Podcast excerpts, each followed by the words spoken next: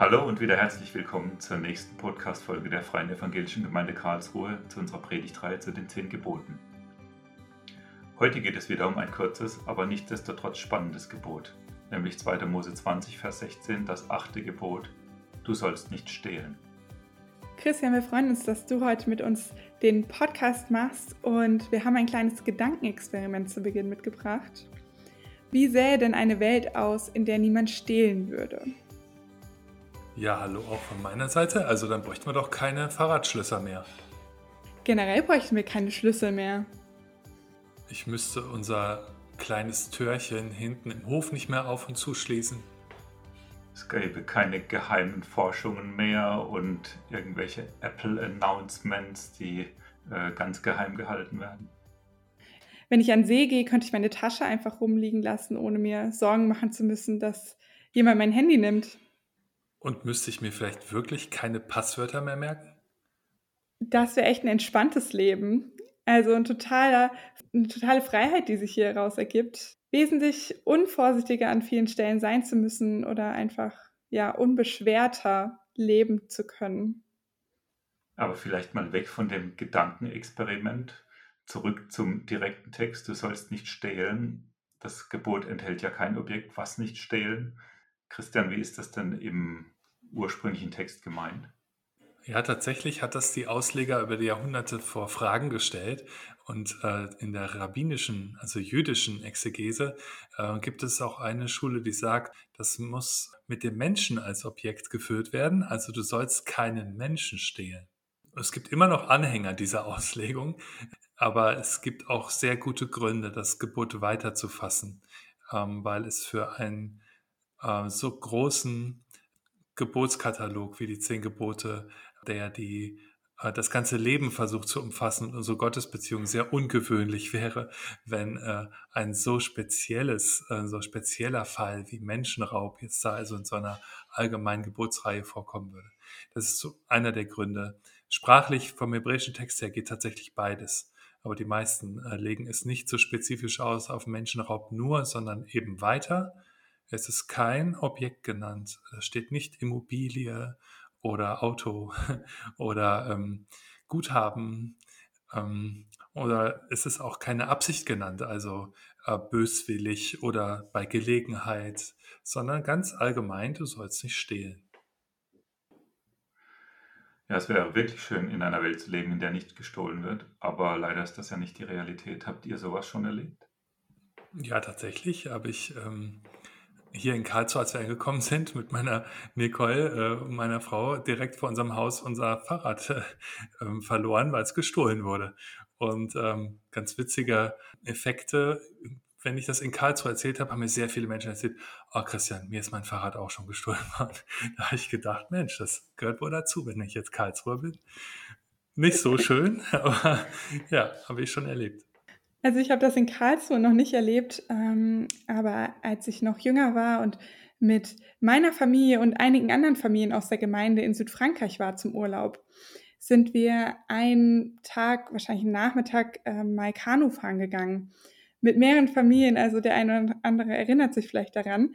Ähm, und was macht man, wenn man Kanu fahren geht? Man lässt alles, was wertvoll ist, im Auto und man ist mehrere Stunden sicher vom Auto weg ähm, und ich glaube, das haben die Diebe in dem Moment total, also gewusst und ausgenutzt. Und sie haben sich dann ähm, das Auto meiner Familie ausgesucht, ein großer VW-Bus ähm, mit viel Zeugs drin, weil wir ähm, zu sechs dort waren und jeder hatte irgendwie sein Handy, sein iPod, seine Kamera. Ich habe meine Brille noch im Auto gelassen, ähm, oh was man halt alles im Kanu nicht gebrauchen kann.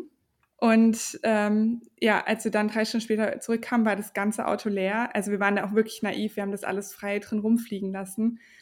Und das war schon echt krass. Also ein großer materieller Wert, aber ich glaube für mich damals als Kind war ich war einfach super traurig um meine Brille, die weg war, ähm, total ungeschickt, ähm, um die Kamera, mit der ich am Tag vorher mit Freundinnen einen Fotoshoot gemacht hatte. Also auch der immaterielle Wert von den Bildern, die plötzlich weg waren. Ähm, und super ärgerlich war auch noch ein bisschen der Rattenschwanz, der dran hing, weil auch ein Schlüssel und ein Ausweis mit in der Tasche drin war und damit einfach die Unsicherheit einherging. Jetzt sitzen wir hier im Urlaub in Südfrankreich ähm, und wird jetzt noch das Haus in Karlsruhe auch noch ausgeräumt. Und dann musste mein Vater veranlassen, dass da schleunigst neue Schlösser reinkommen. Und das war dann schon echt richtig ärgerlich und auch sehr teuer. Was mir mal passiert ist, ich hatte ein Training vorbereitet, PowerPoints, mein Namen drauf und dann ist ein Kollege gekommen, der hierarchisch über mir stand. Der hat noch seinen Namen draufgeschrieben, hat noch mal ein paar Fehler verbessert und dann stand auf einmal auf dem Training sein und mein Name. Auch ein Diebstahl, oder? Hm, ja, genau. Das hat mich schon geärgert. Ja, das glaube ich sofort ich weiß nicht, manchmal ist es ja vielleicht auch ein bisschen Konsens oder wenn man halt gemeinsam an Themen arbeitet, aber das klingt ja echt so, als wäre das komplett deine Arbeit gewesen und jemand anders macht einfach seinen Namen drauf. Ja, zu 95 Prozent war es meine Optik. Mhm.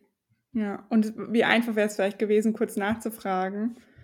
Ähm, aber da fühlt man sich schon ganz schön übergangen, oder? Ja, genau.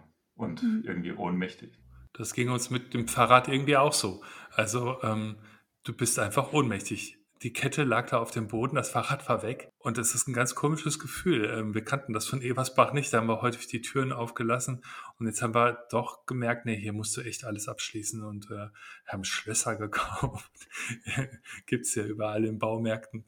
Und ähm, ja, das zeigt aber auch was an. Also das ist so ein, ja, also ich muss alles sichern. Also es ähm, ist kein schönes Gefühl.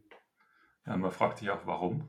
Also wieso wird ein Fahrrad gestohlen? Es war wahrscheinlich kein Notfall, dass jemand jetzt in dem Moment genau das brauchte, um zu überleben. Und wir haben uns damals dann auch gefragt, äh, so selbst Vorwürfe gemacht. Ihr hattet jetzt das Fahrrad wenigstens angeschlossen. Ich meine, das Auto war auch abgeschlossen, aber es stand halt im Wald und es flogen halt einfach unsere Sachen drin rum. Äh, man muss dazu sagen, wir waren halt Zelten und dann ist das Auto eigentlich mit noch der sicherste Ort, weshalb da einfach auch Sachen mit aufbewahrt waren ähm, und wir Kinder da jetzt nicht so die krasseste Ordnung hinterlassen haben. Und dann haben wir uns halt Vorwürfe gemacht, oh, hätten wir das ahnen müssen, hätten wir damit rechnen müssen.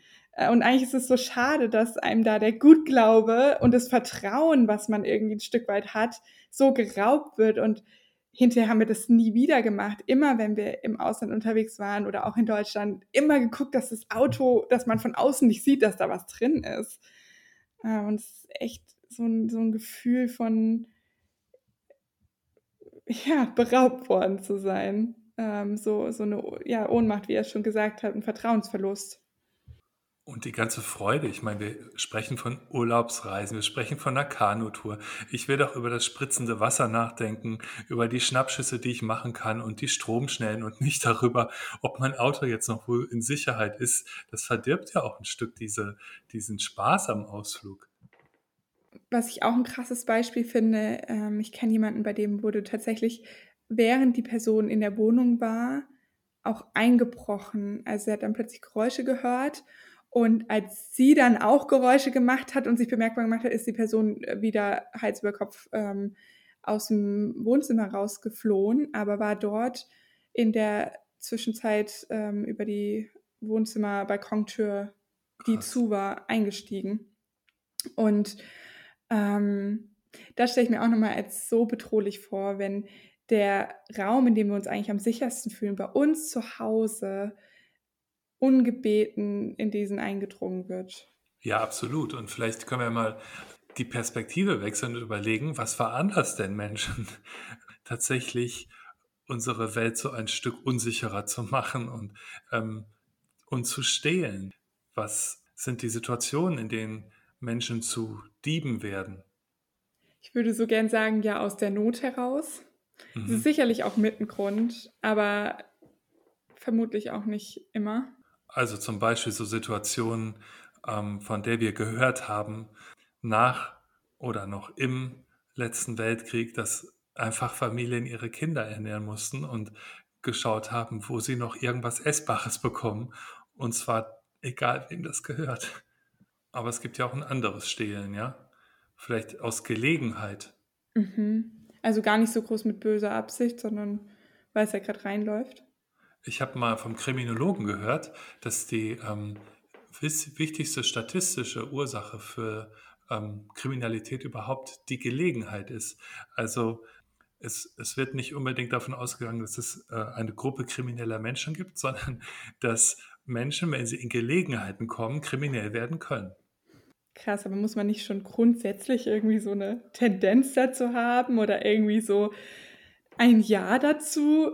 Also ich bin einmal äh, ähm, beim Ausparken ähm, habe ich die Ausmaße des äh, Fahrzeugs ähm, zu meiner Seite nicht richtig eingeschätzt und ähm, bin so ganz leicht, also weißt du, so quasi gar nicht beim Ausparken an dieses Auto gekommen. Aber es ist natürlich, wie es ist. Man, du kriegst es doch irgendwie mit. Und jetzt war es äh, so eine halbdunkle Situation. Also so war die Dämmerung war schon längst da, war schon spät und nur so ein paar Nachtlaternen. Und da ging mir ja Gedanken durch den Kopf. Also hatte ich jetzt hier wohl jemand gesehen?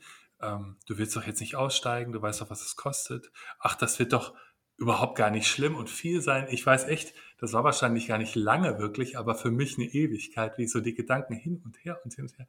Und dann zum Schluss bin ich halt ausgestiegen, bin den harten Weg gegangen, habe einen Zettel dran gemacht, habe geguckt, ob ich irgendwo schelle und habe mich, hab's gemeldet. Ähm, am Ende fühlte sich das gut an, aber ich weiß noch in der Situation, tatsächlich habe ich äh, Bekenntnis, Bekenntnis, äh, in der Situation drüber nachgedacht, komm, ähm, hier einfach mal schnell die Biege machen. Mhm. Irgendwie den einfacheren Weg in dem Moment. Vermeintlich einfacheren, obwohl es sich wahrscheinlich hinterher tagelang geärgert hätte, wenn du dich, dich doch äh, gemeldet hättest. Ja, ich denke schon, dass ich, also äh, Gewissen sind ja unterschiedlich ausgeprägt, aber ich glaube, bei mir wäre es schon echt, äh, dass, dass ich dann nachher irgendwann hingegangen wäre. Ähm, weil, weil ich das irgendwie nicht verarbeitet hätte. Aber ähm, ja. Ich könnte mir vorstellen, dass eine Ursache ähm, häufig ist das Gefühl, ein Recht darauf zu haben. Also irgendwie klassische Situation bei der Arbeit oder so, wieder eine Überstunde gemacht, die man nicht aufschreiben kann, aber ja, dann hat man doch das Recht darauf, immerhin noch ein paar private Kopien zu machen oder ein paar Stifte mitzunehmen. Also einfach so dieses, gar nicht, dass es so bewusst dann abläuft und man denkt, oh, ich stehle hier jetzt, sondern einfach so dieses Abwägen von, ich habe ein Recht darauf, weil es ist ja hier ein Geben und ein Nehmen und meine eigene Definition von Gerechtigkeit greift hier und wenn ich das Gefühl habe, die ist nicht hergestellt, dann stelle ich sie her. Und auch, wenn ich studiert habe, erwarte ich normalerweise, dass ich einen besser bezahlten Job bekomme. Und wenn jemand, ähm, sagen wir mal, irgendwo putzt, dann erwarten wir, okay, der kriegt wenig. Das ist ja in der Gesellschaft so vorgegeben. Man kann ja, es können ja Leute Millionen verdienen, weil sie ein Unternehmen leiten. Ist das dann auch schon Diebstahl im Vergleich zu anderen oder ist das tatsächlich gerecht? Du meinst, müssten wir nicht die Balance herstellen? Müssten wir nicht mit dazu beitragen, dass es gerechter zugeht, dass Menschen gar nicht in die Situation kommen, ähm, irgendwie ihre Situation zu verbessern? Ja. Also ungerecht ist es allemal. Ähm, ich erkenne jetzt nicht so ganz den Diebstahl darin, dass ich, also ja, natürlich, wir, wir reichen, auch wenn man es global sieht, wir, wir bereichern uns ja auch auf Kosten anderer. Ähm, und es ist nicht so face to face, ich nehme dir jetzt was weg und in dem Moment hast du etwas nicht und ich etwas mehr, aber es ist trotzdem, hat es eigentlich massive Auswirkungen ähm, und richtet echt auch einen Schaden an für die, den, den wir Ressourcen oder auf der, deren Kosten wir hier eigentlich auch leben.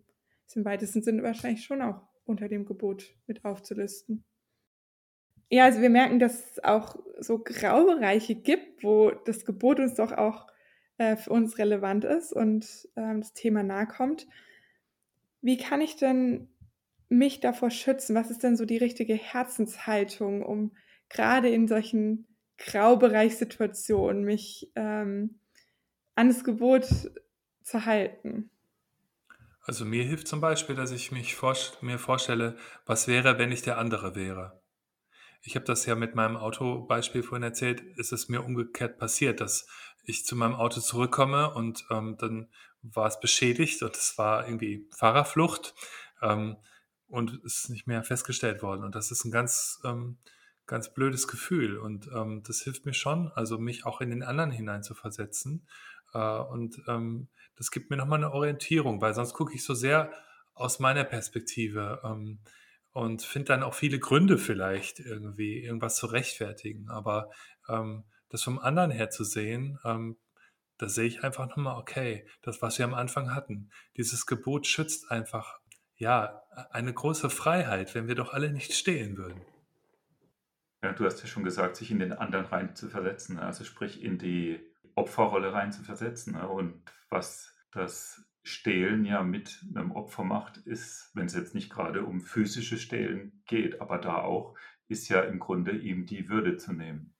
Hast du da mal ein Beispiel, Carsten? Zum Beispiel äh, steht man in einer Gruppe zusammen und jemand erzählt über den anderen oder sagt dem anderen, hier, das hast du wieder, hast du wieder falsch gemacht. Das nimmt mhm. dem anderen die Würde. Ne? Es ist, ich habe ihm jetzt nichts physisch weggenommen, aber er steht auf einmal schlechter. Okay, also man kann noch mehr, äh, äh, äh, noch mehr stehlen als ähm, Eigentum. Es geht tatsächlich auch um ideelle Werte äh, um die Würde. Also Mobbing zum Beispiel oder Beleidigungen, könnte man da sagen, da beraubt man einen anderen die Würde. Ja, genau. Und ich denke, wir sind vielleicht auch zu eng mit dem Begriff Eigentum. Wieso ist Eigentum nur was Physisches, das ich wegschließen mhm. kann? Das weitet das Gebot ja nochmal richtig aus. Und für die ganzen materiellen Sachen richten wir so viele Schutzmaßnahmen ein. Von Passwörtern zu Schlüsseln zu besonders aufpassen. Ähm, ist nochmal ein spannender Aspekt, auch auf unseren psychischen Wert, auf unsere Würde auch ein Stück weit aufzupassen und vielleicht Schutzmaßnahmen einzubauen. Und unser wichtigstes Eigentum sind ja eigentlich wir und nicht unser Haus, unser Auto, was auch immer. Und manchmal lassen wir uns eher von uns selbst berauben als von unserem Besitz. Mhm. Und fast täglich. Also es gibt so ganz Situationen, die wir als normal wahrnehmen, die es aber gar nicht sind. Ne? In meinem Beispiel, wo jemand was sagt in der Gruppe, würden wir jetzt da jemanden haben, ähm, wir stehen in der Gruppe zusammen und jemand klaut ein Fahrrad, würden wir ja einschreiten. Aber wie oft passiert es, mhm. dass irgendjemand was sagt über jemanden und wir schreiten nicht ein. Und wir wissen, es tut jemandem weh, es, hat, es nimmt ihm was weg. Das spürt man ja schon oft. Ne? Ähm, und du meinst also im Namen des achten Gebotes dann in so einer Situation ähm, darauf Wert zu legen, dass niemandem die Würde gestohlen wird, also auch mal etwas zu sagen, wenn solche Kommentare kommen. Ja, genau. Also das sich bewusst machen, dass man Königskind ist und darin die Würde und Identität liegt, das schützt mich ein Stück weit oder kann mich trösten, wenn ich zum Opfer werde. Und gleichzeitig kann mich dieses Verwurzeltsein in dieser Identität auch davor bewahren, zum Täter zu werden.